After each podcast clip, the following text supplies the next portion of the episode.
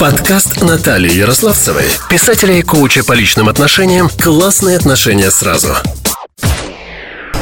Запись пошла. Всем привет, друзья! И с вами Наталья Ярославцева, нейрокоуч и лидер одноименной группы про Woman. Классные отношения сразу. А сегодня у меня в гостях моя подруга по плешке Лихановскому университету, как сейчас называется наш вуз, Наталья Ромасловская. Наташа, представься, пожалуйста, расскажи о себе несколько слов. Всем добрый день. Э, Наташа, спасибо большое за приглашение. Такой экспромт небольшой. Э, Наташа меня не предупредила, что она будет э, меня записывать, но я человек ну, с достаточно таким богатым опытом в плане выступлений. И летом я училась ораторскому искусству, так что, надеюсь, не подведу и как раз потренирую свои э, навыки выступлений. А, значит, мы с Наташей, как Наташа сказала, мы познакомились в Механовской академии, соответственно, у меня экономическое образование, мы, наверное, ровесницы. А, у меня, я замужем, у меня двое детей, две дочки, фигуристки. А, я работаю по, по профессии, тому, чему училась, в финансах, э, в IT-компании, в финансовом департаменте. И вообще вся моя карьера, она связана с финансами. Начинала я в консалтинговых компаниях, там проработала 7, 7 лет, и вот уже 11 год работаю в Microsoft на разных позициях. Вот. Наташа, у меня к тебе вообще много вопросов, потому что действительно мы, во-первых, давно не виделись, мы списывались, мы общались онлайн, мы даже встретились, но разговора долгого у нас тогда не получилось. И сейчас я хотела бы в первую очередь поблагодарить 21 год, потому что это удивительно, спустя столько лет, после того, как мы закончили, встретиться и возобновить общение, это очень да. ценно. Это вообще удивительный факт вообще не, после окончания института вообще никак не общались. И это, наверное, все благодаря социальным сетям. Да, Инстаграм наш. Инстаграм, да. По крайней мере, я подписалась на, на тебя уже достаточно давно. Мне, ко мне, у меня в гостях была Наташа Маланенкова, наша а, одногруппница тоже. Вот, и она мне задала вопрос, а ты знаешь, кем стала Наташа Полякова? Я такая, нет, она пишет сказки для детей. Я говорю, вау, это вообще так необычно, так вообще как-то неожиданно для Наташи. У меня совершенно другой образ сохранился в памяти. Вот. И, ну, я, естественно, сразу же подписалась и долгое время наблюдала и, и удивлялась, потому что тот образ, который и внешний, и внутренний, как ты себя как бы, проявляешь, это совершенно другой человек по сравнению с тем, что это было в институте, кем ты была в институте. Ну, тогда там молодая была, дерзкая, где-то а, авангардистская немножко, на мой взгляд, тогда была. Я вообще такая девушка тургеневская, как мама меня называла. Вот, для меня это все было там такие разноцветные волосы, э, какие-то ботинки огромные, вот такие на толстой подошве, ну такой прям вот рокерский стиль. Меня это было очень как бы совершенно далеко от меня.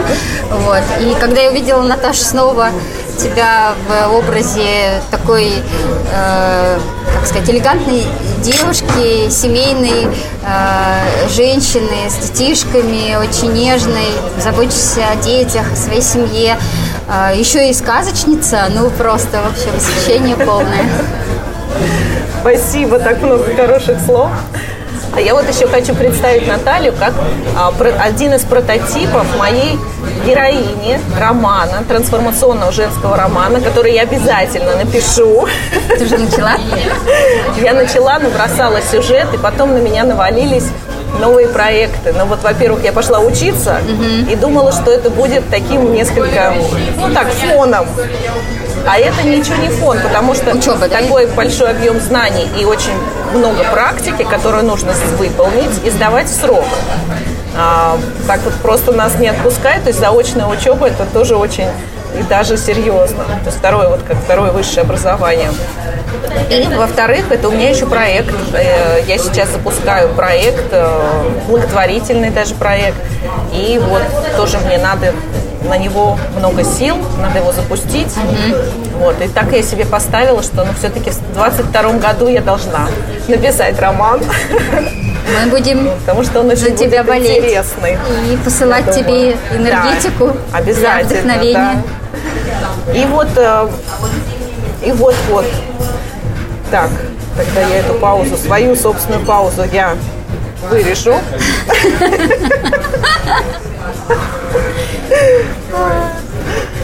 Наташа, расскажи, пожалуйста, о своем жизненном пути. Вот ты уже упомянула, что ты а, долгое время работаешь, то есть сразу после вуза ты а, занялась финансами, как планировала, и, в общем-то, карьера развивалась как положено, вверх и вверх. Что еще ты можешь добавить к этому? А, помимо опыта именно карьерного роста, как ты оцениваешь свой жизненный путь? Ну, вообще карьера, на самом деле, для меня это не приоритетная область, и м, я ну, мне, я готова всегда развиваться, узнавать что-то новое, но, там, например, у меня нет цели дослужиться там, или заработать должность финансового директора. Я ей не являюсь сейчас никаким финансовым директором, не хочу им быть. А мне важно, чтобы я могла совмещать э, работу и э, свою личную жизнь, э, свою семью, свое собственное развитие, не, профессиональное, а там, не знаю, духовное какое-то, во взаимоотношении там, с мужем, с детьми, с друзьями. А, И не хочу, чтобы работа стала, как бы являлась целью жизни и занимала все мое время. Я предпочитаю иметь баланс где-то 50 на 50, 50% времени работы, 50% все остальное. Вот, в семье э, у меня тоже такой длинный путь замужества. Вот мы 28 декабря с мужем будем отмечать 20-летие наших отношений, не, не, не свадьбу, женились мы попозже, а, а вот 20 лет назад, как раз 28 декабря, у нас был, я уже работала в банке, это было мое первое место работы, и вот я там познакомилась со своим мужем, и на новогодней вечеринке я в него влюбилась. И, ну, в общем, мы считаем этот день началом наших отношений. Вот. Так что 20 лет будет. Как интересно. Совсем скоро тоже мы практически в преддверии Да. такого знакового события, начала пути. А у тебя же есть еще, то есть вот ты рассказывала, что ты, вернее, да я даже видела в Инстаграме страничку завела для нового бизнеса. Да, это... ателье. Да, я Скажи м, этим летом открыла, ну, открыла мастерскую детского текстиля. Давно об этом мечтала, еще на самом деле со школы. Как-то мы с родителями ехали к бабушке с дедушкой, и я в машине на заднем сидении э, мечтала о том, что у меня когда-нибудь будет фабрика швейная. Пошло это все, такая идея возникла после прочтения книжки Чернышевского «Что делать?», когда Вера Павловна организовала швейный цех. Вот, реально, она меня настолько вдохновила тогда, и это, это, на эту книгу мне папа говорил, господи, как ты ее читаешь, это же невозможно читать, это такая скукотища. И не только папа так говорил, а я говорила, папа, да ты что, там вообще не оторваться, как она этот цех организовала, как ей этот сон приснился. Это вообще классно. Я вот ехала в машине и думала, прям представляла себя в красках. И я почему-то думала, что вот мне всегда хотелось э, шить что-то для детей. Вот, и еще думала, ш- как модно сейчас family look говорить. Э, тогда я думала, что это должно быть что-то такое мама-дочка. Ну, там, не знаю, с- э, очень похожая там одежда, не знаю, домашняя какая-то. Вот мама с дочкой в чем-то похожем или одинаковом. Вот. Э, И потом, на самом деле, я об этом вообще надолго забыла. Я Какое-то время я, учась в институте, э, шила на заказ э, одежду. Э, У меня была одна клиентка, очень худенькая девочка, которая не могла, ну не девочка а уже, девушка, она старше меня была, она не могла себе одежду купить, покупала в детском мире. Когда она узнала, что я шью, она попросила, ты можешь мне сшить что-нибудь? Потому что говорит, я не могу уже в детском мире покупать себе одежду. Я говорю, ну давай. И мы с ней шили кучу всего, и от пижамы до пальто, э, костюмы, какие-то там летние костюмы, пиджаки, юбки, в общем, масса всего. Я прям, мне кажется, целый гардероб нашила, мы достаточно долго сотрудничали, год два, наверное. Вот.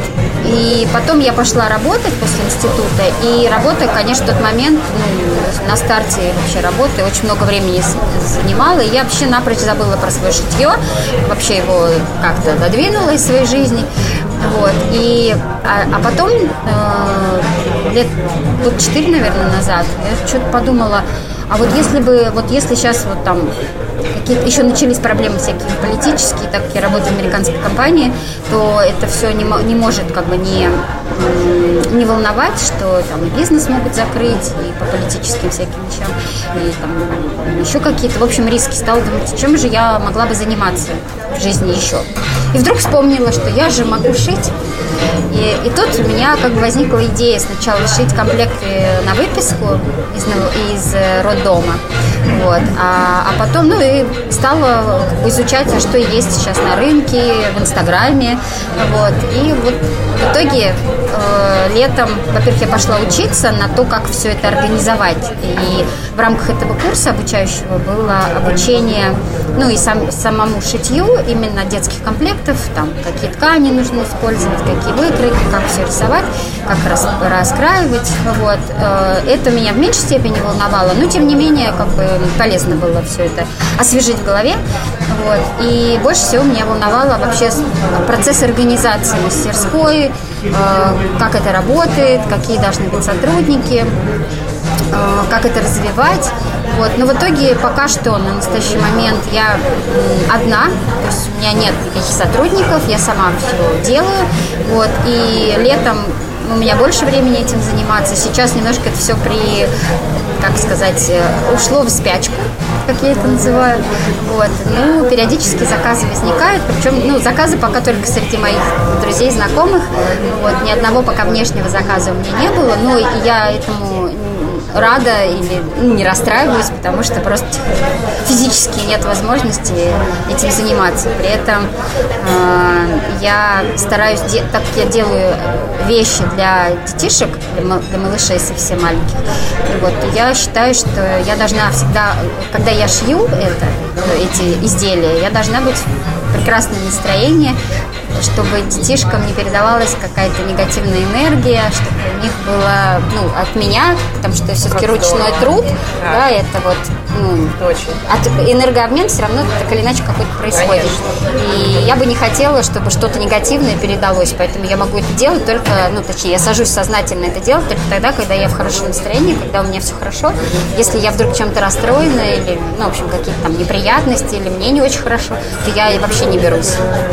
Не начинаю начинаю ничего делать. Могу только листать Инстаграм, но касаться тканей, которые будет потом у ребенка, нет. Ну вот. Очень здорово. Такая история. Да, но мне нравится очень твой подход. И вообще, вот как ты считаешь, что тебе помогает э, чувствовать, как нужно поступить, как ты держишь баланс и гармонию в своей семье? Потому что, вот как ты рассказываешь, ты очень занятой человек и работа в серьезной компании. Это же практически полный рабочий день плюс э, две дочери с постоянными тренировками, ну и уют, э, тепло дома, плюс еще новые хобби, которые ты делаешь не только для себя, а для других которые, в общем становятся своего рода бизнесом, такой тоже дополнительной работой. Как ты расставляешь приоритеты, как ты это делаешь внутри себя? Ну, приоритет, как я уже сказала, это, все, это семья. У нас не всегда все там идеально и гладко, и какие-то есть и недопонимания в семье и с детьми, дети, подростки, и бывает непросто, и с мужем тоже какие-то бывают разногласия, но так как основная цель все-таки э, иметь семью и жить в семье гармонично, то мы стараемся как-то совместно, совместными усилиями сглаживать все наши какие-то неприятности. Вот. И в плане приоритизации у меня всегда на первом месте семья. Я свой рабочий график всегда строю от графика детей, например, потому что я от их спортивного графика тоже сильно завишу. Я рабочие встречи, например, всегда назначаю так, чтобы я, чтобы они не пересекались там с моими э, с, с моей, я, ну, как бы, я вожу детей на тренировки, чтобы вот этот момент, когда мы едем, он не пересекался с рабочими встречами. То есть там либо это приоритет утренний в основном, э, основной фокус при общении с э, коллегами у меня это утренние, ну, первая половина дня, вторая половина дня я оставляю себе просто такую, стараюсь оставлять. Понятно, что не все от меня зависит, но стараюсь оставлять просто на работу в компьютере, расчеты, там, модели, анализ. Вот, но что не требует у меня зависимости от других людей. Вот. И тогда вот эту работу я могу делать где угодно. Я могу делать в машине, в кафе, пока жду детей.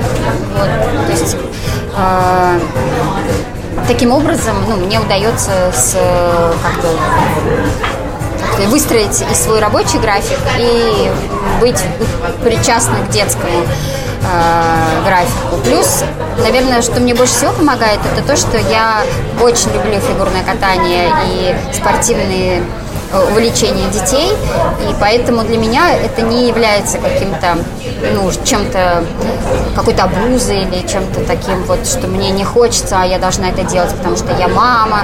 Такого вообще нет.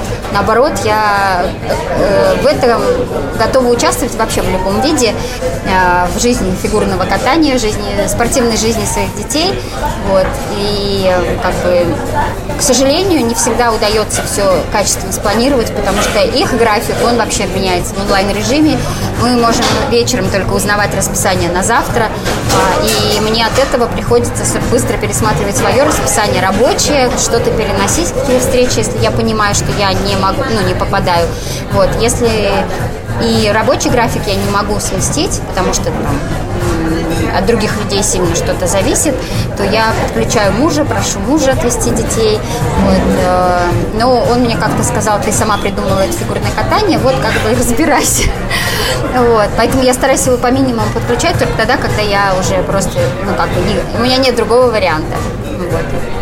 Ну а так-то он э, поддерживает этот баланс или все приходится тебе закрывать такие вопросы? Нет, нет, он, себя? конечно, и готов помогать. Он может там поворчать где-то что-то, но он тоже занятой, тоже работает, поэтому я стараюсь максимально как бы сама с тренировки, ну и мою работу, естественно, сама все этим делом управлять. Вот, ну он там домашними делами занимается, тоже в этом деле помогает. А насколько он, кстати, вовлечен в твой проект э, по детскому ателье? Ой, нет, он туда не вовлечен, но он говорит, о, классные вещи ты делаешь, это должно продаваться там за гораздо больше деньги, чем ты там выставляешь. Я говорю, ну попробуй продай за те деньги, как ты думаешь. Ну, он пока не пробовал. Ну, по крайней мере, ему, нрав... ему нравится. Поддержка. Да, да, да, ему нравится.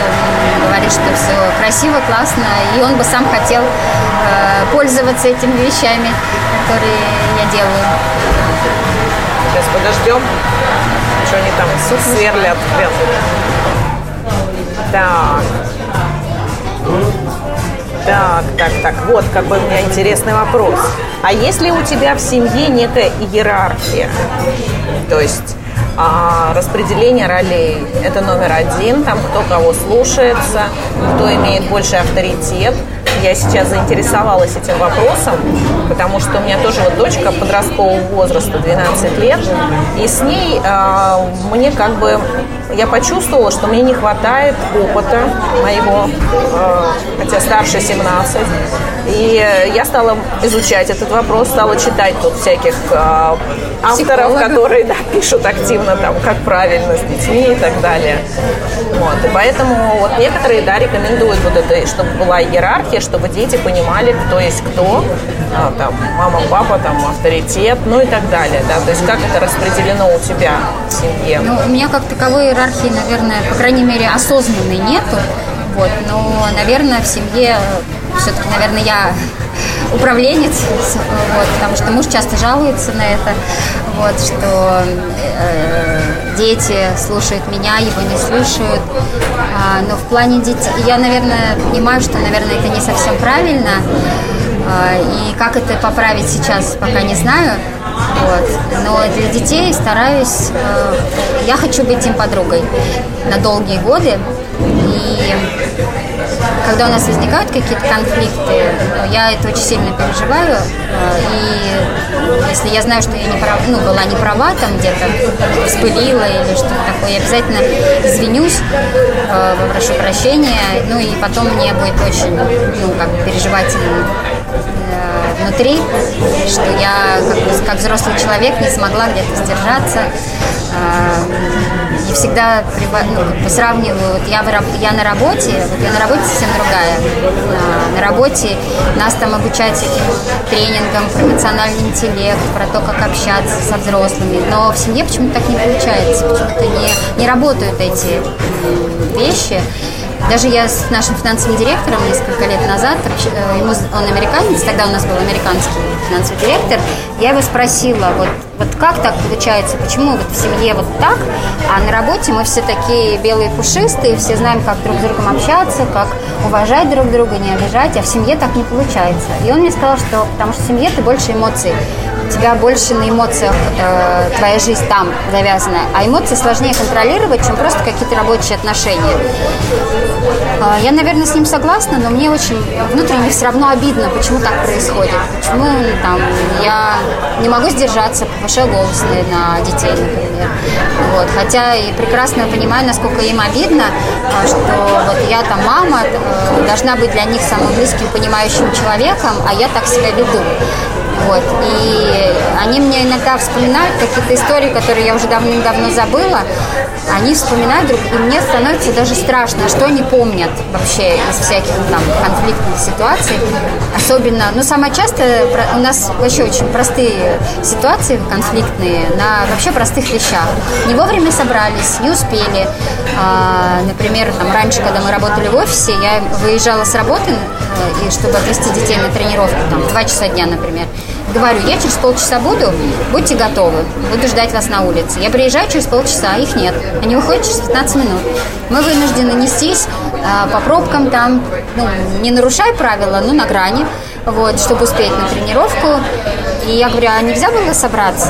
Вот. Ну и это было неспокойно, это было вопли, в общем, я ругалась, как так, я же вам позвонила, вы сказали, что вы успеете, вы не успели. Ну, короче, это длилось достаточно такое продолжительное время. Вот, но они, они учились все время, они старались, и я прекрасно, вот, я думаю, они, наверное, каждый раз старались. Но вот что-то там не получалось. А я такая взрослая вроде, сознательная, и не могла как бы себя сдерживать и как-то с ними по-другому себя вести. Конечно, я за это переживаю.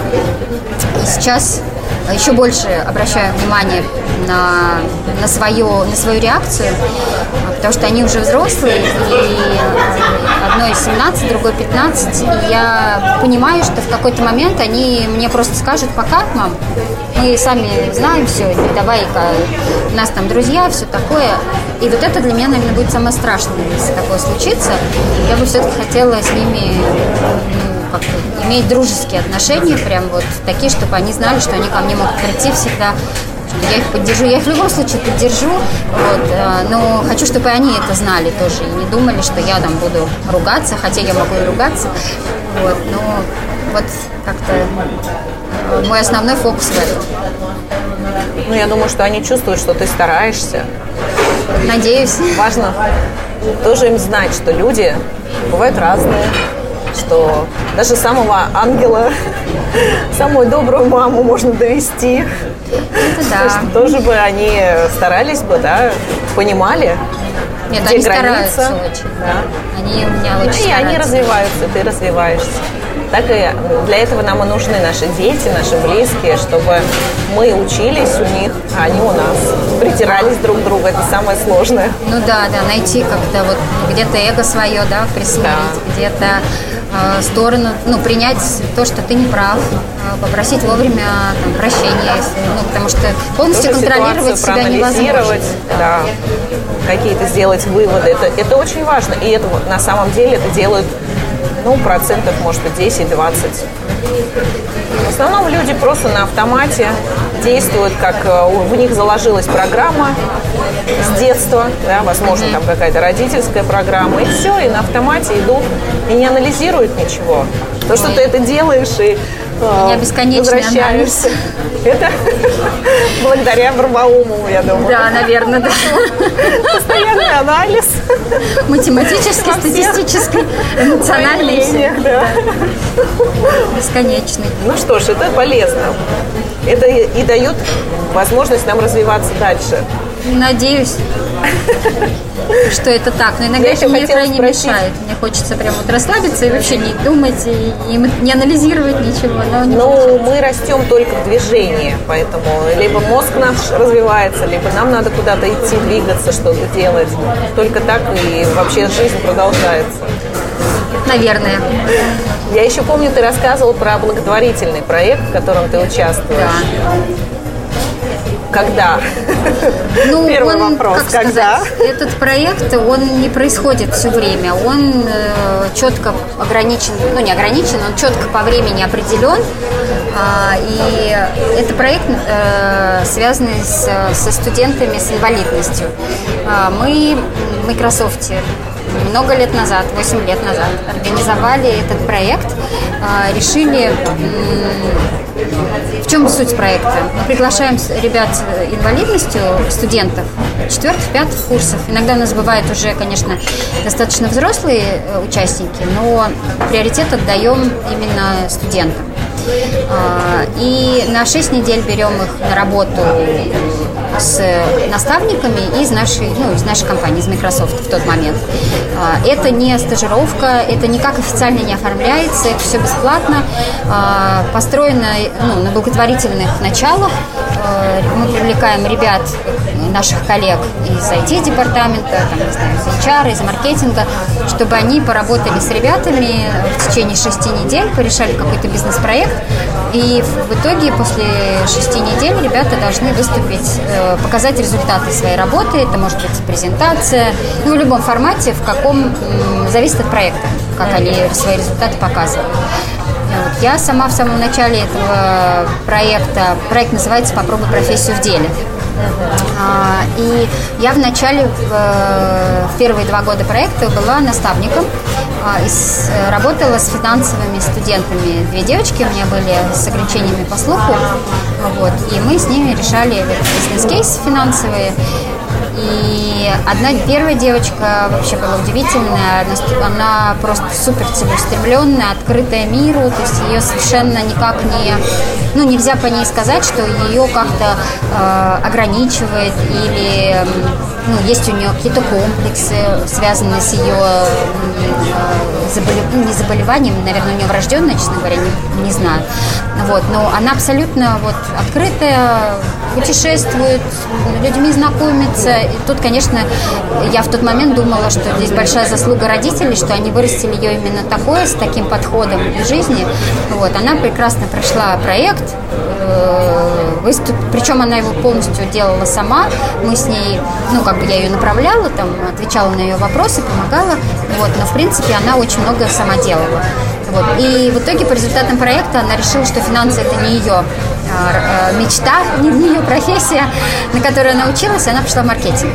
Я сначала как-то думаю, что-то, наверное, я не доработала, как-то я, наверное, то ли проект был скучный, который мы с ней решали, то ли, ну, ну, в общем, я на себя сначала как-то ну, не вешала это как вину какую-то, ну, вот у меня был такой пункт, что что-то я тут, наверное, не доработала, вот, но потом я решила, что, наоборот, это вообще супер результат, это как раз э, цель проекта, чтобы ребята попробовали то, на что они учатся в деле, и поняли, э, правильно ли они направление выбрали или нет, и еще учась в институте, человек понял, что нет, и не тратил там годы бесцельно, сидя и с ужасом ходя каждый день на работу, делая проводки, там какие-то отчеты, Excel, формулы, э, отчетность, и думая каждый день, боже, зачем я трачу на это свою жизнь, какой ужас. А тут человек как бы понял, нет, не мое, и переквалифицировался и пошел в другом направлении. Ее образование в любом случае, оно было не зря. Просто она профессионально пошла по другому направлению. И я подумала, блин, да это же здорово. Извините за слово.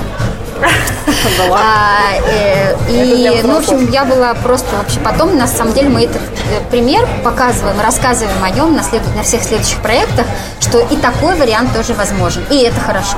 Вторая девочка на следующий год была немножко другой. Она такая была, ей нужно было все время, чтобы ей пинки давали. Яна, ты сделала? Яна, ты сделала? Причем у нее были такие же ограничения по слуху. Вот, и, но она была совершенно другая. Она вот, ну, такая не, у нее не было, мало было инициативы какой-то. Ей все время нужно давать вот э, инструкцию, что делать. Угу. Вот. Ну, мы в итоге, я прям на нее наседала и думала, ну все, она, наверное, меня ненавидит. Думает, господи, зачем я пошла на этот проект? Но она прекрасно все доделала, все презентацию сделала, выступила. И после проекта у нас такое было, все происходило в офисе, все ребята приезжают к нам в офис, такое торжественное у нас закрытие проекта и открытие, и закрытие, потом мы выдаем сертификаты. Вот, потом все фотографируются, угощения там какие-то. Вот. И она ко мне подходит и достает коробку конфет и говорит, Наташа, я вам так благодарна, спасибо большое, что вы были моим наставником. Я прям вообще супер благодарна этому проекту, и наша с вами работа была очень для меня важной. И меня прям вот до мурашек это все вообще тронуло, и до слез. И я стояла и не знала еще, что сказать, и думаю, зачем я думала, что она меня, меня ненавидит. Вот. Ну, в общем, э, такой опыт. Потом я э, стала больше в организаторской деятельности э, в этом проекте участвовать. Ну и вот уже 6 лет как организатор вместе с коллегой другой мы вот этим занимаемся. Мы проводим этот проект раз в год совместно с некоммерческой организацией «Перспектива». Они нам поставляют студентов, ну, приводят студентов, потому что мы отбор сами не делаем. У нас нет больших каких-то требований для участия в проекте. Важна мотивация, чтобы человек осознавал, зачем он приходит, и чтобы он продержался эти шесть недель, потому что бывали случаи, когда человек сливался внутри проекта и не доводил дело до конца.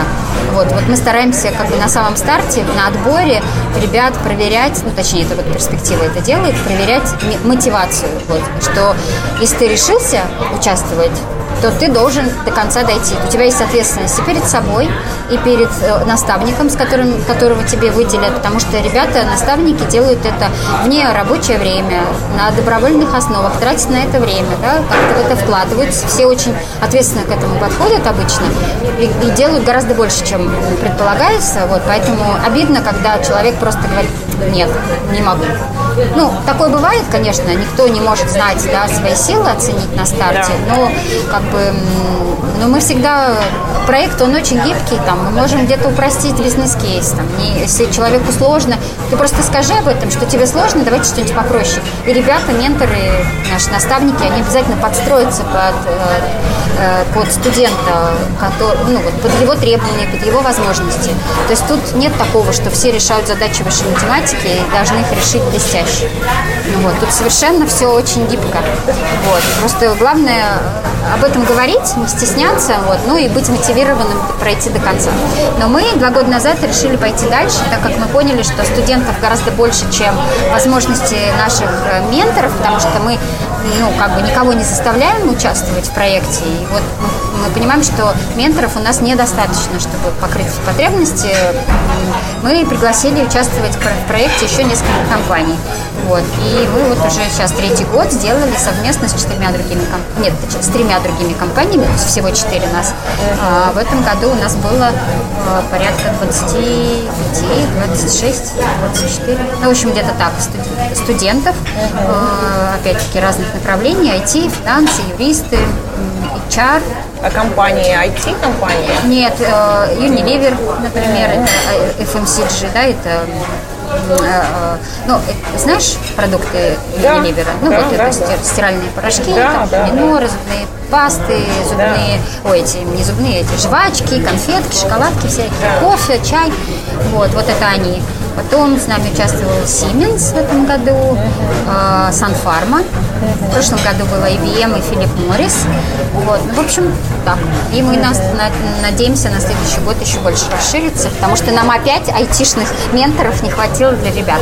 Нам пришлось парочке человек отказать, потому что ну, не было возможности взять ребят на проект.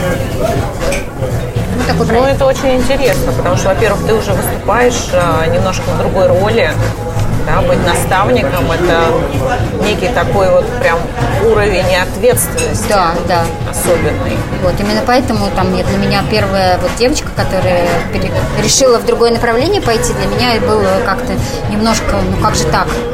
Ну, видимо, я плохо справилась с ролью наставника, ну, видимо, я не показала там достоинство профессии, не знаю.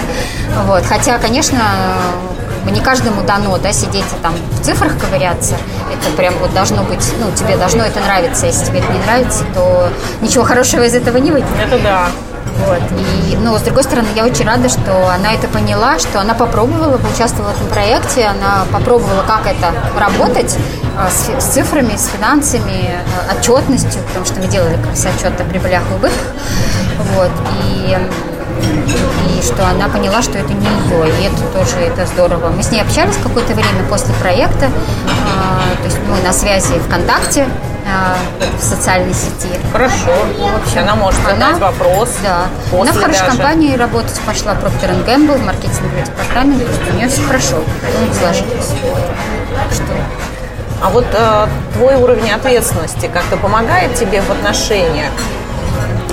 Ой, ответственность моя, это моя боль на самом деле, потому что я, не знаю, у меня все вечный комплекс отличницы, с которым я э, успешно, на мой взгляд, борюсь. Но борюсь на самом деле больше в работе, чем в отношениях.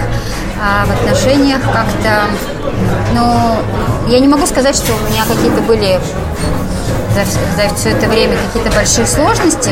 Ну, были какие-то там разногласия на бытовом уровне, а, но никаких там радикальных каких-то вот проблем у меня не было никогда, и вообще я тоже благодарна, не знаю, судьбе, Богу, кому, кому угодно. Я не могу сказать, что я прям Себе? верующий человек, не, не немножко про себе. другое, про то, что мне вообще очень везет на людей на то, с кем я общаюсь. И, как правило, ну, в моей вот жизни крайне редко встречаются какие-то нехорошие люди. Ты же знаешь, вну- внешнее отражает внутреннее. Наверное, Да, наверное, вот так- какая ты, такие люди подбираются. притягиваются, Да. наверное. вот. Но я прям даже это много раз, тебе. Много раз это отмечала, что мне там, ну, например, на примере с детьми, там, няни, не знаю, репетиторы, всякие преподаватели, э, детские сады, воспитатели, вот мне даже не на кого, вот кто-то там жалуется, вот у меня такая-то няня плохая, или у, меня- у нас такой ужасный воспитатель в детском саду. У меня вообще такого у нас никогда не было. Все просто, даже вот если попадались такие вот какие-то неприятные воспитатели даже, то они очень коротко, через короткое время они у- у- уходили куда-то, исчезали, появлялись новые, появлялись очень хорошие люди. То есть, понятное дело, идеально не бывает, встречаются всякие товарищи, вот, но они как-то быстро отпочковываются и уходят из жизни. Прям вот реально месяц и все, нет этого человека. И это просто вот удивительно. и Я прям очень сильно благодарна Вселенной, там, и семье, и всем на свете, что у меня просто вот, э, судьба благоволит в этом отношении ко мне, что у меня очень хорошие люди вокруг. И я вот хочу тебя попросить рассказать, а как ты видишь, а, на чем вот, допустим, у меня подкаст же называется «Классные отношения сразу». И, в принципе, я вот как коуч, я считаю, что вообще отношения, когда они начинаются, они должны быть сразу очень классными. Они не могут начинаться с какого-то плохого момента там, или долго быть плохими, а потом улучшиться. И сразу должен быть, должно быть ощущение, что это оно. Все, вот оно началось, и все. А как вот ты считаешь, что нужно для того, чтобы эти отношения как бы случились, чтобы эти отношения длились долго, чтобы все было классно? От Это, конечно, зависит? сложный очень вопрос. Как, э, как это у тебя? Для От меня? чего это? Давай подождем немножко.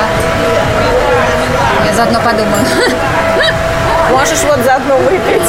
Так, мне нужно будет за руль скоро, поэтому я Да, давай надо быстрее, потому что.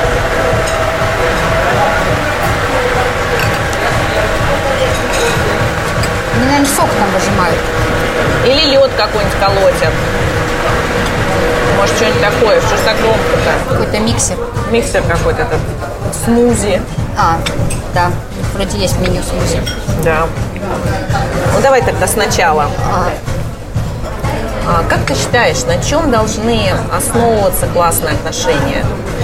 Ну, во-первых, есть, конечно, на взаимном уважении э, должны быть э, границы каждого, ну, у каждого человека должна быть, должна быть своя жизнь, э, и другой человек не должен претендовать на полное, ну, не знаю, проникновение одного в другого, да, то есть э, важно, чтобы люди не растворялись друг в друге. Это только бывает, э, ну, хорошо, кратковременно, когда там только люди встречаются, у них там бешеные э, чувства, эмоции, и они как бы какой-то период растворяются друг в друге, но этот период заканчивается рано или поздно. Грустно это или печально, или это хорошо, я не знаю, но так оно происходит в жизни. И вот в этот момент, когда происходит вот, ну, немножко там острота ощущений и чувств, она немножко притупляется, и все э, приходит в такое более э, я бы сказала, гармоничное такое состояние. Вот тут важно, чтобы у каждого человека, э, у пары, вот, у каждого из составляющих пары была своя собственная жизнь. И второй человек в эту жизнь э, не вмешивался в плане э, он может интересоваться, а как у тебя там дела, вот, но ни, никак не стараться на нее повлиять, особенно если та жизнь, она как бы тебе как-то противоречит, не нравится. Ты, ты должен с уважением относиться к жизни второго. Вот. И вот у нас с мужем именно так. Мы вообще совершенно как бы разные люди и у него свои интересы, у меня свои, и они не пересекающиеся. Вот. И у нас никогда не было такого, что мы там должны были жертвовать своей вот собственной жизнью для того, чтобы там побыть вдвоем, например. То есть у нас это легко это получалось. Если ему нужно встретиться там со своим другом, куда-то уехать, без проблем. Мне надо то же самое. Мы просто там, я вот сегодня с тобой э, договорилась, я говорю, я иду вот встречаться там, с Наташей. Все окей там. Вот. Единственное, меня в самом начале, сейчас я уже с этим как бы, ну, смирилась и, наверное, поняла, э, что это правильно. Меня обижало раньше, что, например, на день рождения какой-нибудь, когда нас приглашали вместе, он говорил к подружке моей, например, э, он говорил, нет, я не пойду, иди сама. Вот. И мне как-то было обидно, что ну, мы же вместе. Вот. Но вообще муж меня многому научил в отношениях. Он опытный человек, он меня старше на 16 лет. Я у него уже третья жена, а у него третий брак, вот, поэтому он как бы тут товарищ опытный и э, по крайней мере, на какие-то конфликты на бытовом уровне, там, посуда или мусор не, не выброшенный или еще что-то, он это вообще сразу быстро присек и сказал, что как бы, если мы будем цепляться за это, то ничего не получится. Вот. Ну и я быстренько как бы... У меня вообще очень там, на чистоту пунктик, но я как бы как сказать, понизила свою планку для него, то есть я от него не требовала, но при этом он тянулся за мной, и сейчас он вообще не может находиться дома, когда там не убрано, например. И он мне даже в какой-то момент сказал, ты видишь, я благодаря тебе, из-за тебя, говорит, я изменился, я теперь мою посуду. Вот, ну, это не, ну и как бы это немножко там другая тема. Вот, и а, а потом, ну вот возвращаясь к тому, что там ходить в гости не вместе, вот, я потом подумала, что, ну, наверное, ставила себя на его место. А, наверное, ему не очень интересно там сидеть с девчонками, мы там школьники, ну, как бы с одного класса общаемся на какие-то общие темы, какие-то воспоминания, а ему просто вот скучно, во-первых, что это женское общество, что там девчонки, и что ему там сидеть? Он лучше там своими делами позанимается. Он увлечен генеалогией, там, строит генеалогические древо, узнает там о предках много всякой информации, и, и прямо он готов этими сут, этим делом сутками заниматься. Вот. И я подумала, ну да, наверное, вот если, и думаю, если бы он меня пригла... попросил с ним пойти там в мужскую компанию, его, наверное, я бы тоже там не очень себя в своей тарелке чувствовала. А, они бы там разговаривали на свои мужские темы, свои шуточки мужские бы отпускали. Вот. Мне бы лучше бы я там со своими подружками бы встретилась в этот момент. И как бы вот мы перестали, я перестала обижаться, он никогда не обижался, а я перестала обижаться, и, наверное, это тоже как бы как часть успеха длительных отношений. То есть обязательно у каждого должна быть своя жизнь, другой не должен эту жизнь как-то нарушать, обижаться, что-то требовать. Вот.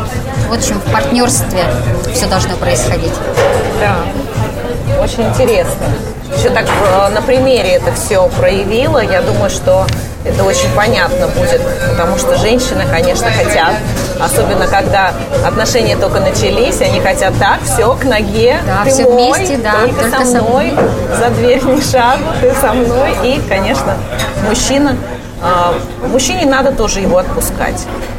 Ну, он тогда мне будет вообще не возвращаться. Нравится. Мне не нравится эта фраза «отпускать», да. как будто мне представляется сразу кто-то там в ошейнике на поводке, но это как-то вообще неуважительно э, человеку, неважно, там мужчина это или женщина. Э, все-таки в паре должно быть все на обоюдном желании и согласии, поэтому, ну, если ты любишь человека, ну, как бы ты должен любить и его увлечение, его собственную жизнь, его э, мнение, потому что все-таки мы все личности, а не э, принадлежащие кому-то существа. Да, это точно. И еще я попрошу тебя э, какое-то напутствие, напутствие слушателям.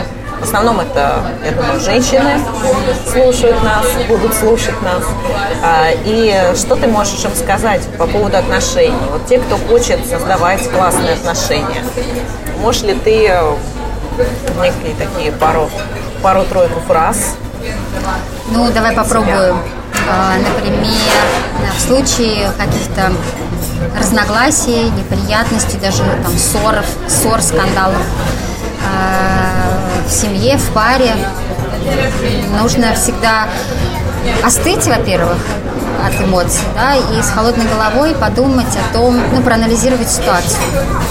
По крайней мере, я, я это делаю, да, и вот сегодня мы с мужем так немножко повздорили, и я пока к тебе ехала, всю дорогу думала, э, что я, наверное, была не права, и нужно мне будет извиниться. Я приеду, скажу, что я была не права. И вот умение признавать свои ошибки и свою неправоту очень сильно помогает вообще продлевать отношения. Потому что каждый может упереться, каждый может быть неправ, э, в любой момент времени. Все мы люди, всем нам свойственно ошибаться, и где-то у женщин особенно гормоны где-то там зашкаливают, наверное, как там они дни-то называются, ПМС. Да? Вот, и ты можешь себя вести как-то неадекватно и э, реагировать не так, как ты как бы думал, что ты реаги... ну, будешь реагировать. Ты... У меня вот сейчас в последнее время часто так бывает, что я что-то брякну, скажу, а потом думаю, зачем я так сказала? Я же вообще так не думаю и так и не чувствую. А вот что-то сказала, видимо, ну, не знаю, даже вот не могу понять э, причину, почему я так делаю. Вот. Но главное осознать это и, и извиниться. Э, потому что если у вас э, отношения э, хорошие, и, и ты сама хочешь, и он хочет их длить, то как бы, он, он или она простят в любом случае, ну, если это не касается там каких-то более серьезных вещей, да, там, предательства, какого-то там унижения, или я про такие вещи вообще не говорю, а про то, что в, в паре, в семье могут возникать конфликты, это, это естественно, это нормально, главное вовремя признавать э, свою неправоту и проговаривать это и просить прощения, уметь. И я вообще всегда считала, что умение просить прощения, признавать свою неправоту и ошибки, это вообще качество очень сильной личности. Потому что человек слабый будет до последнего выкручиваться, настаивать да, на том, что он прав. Да, но даже ну, прав. А что важнее, быть правым или сохранить отношения? Да, а, но ты действительно можешь быть неправ не прав даже в том, что, ну, может быть, таким да. тоном это все да, сказал. Да. Может быть, сама фраза была... И ничего? Нормальной, да, но надо было ее сказать чуть иначе. Да. Что... Спасибо большое. Очень глубокий у нас получился такой диалог и за жизнь, и с примерами, и я думаю, это будет очень полезно, как такое расширение опыта собственного, да, ведь каждая история каждой жизни – это некий такое расширение для нас нашего кругозора, и мы понимаем, что и так может быть, и так, и можно попробовать разные варианты в своей жизни.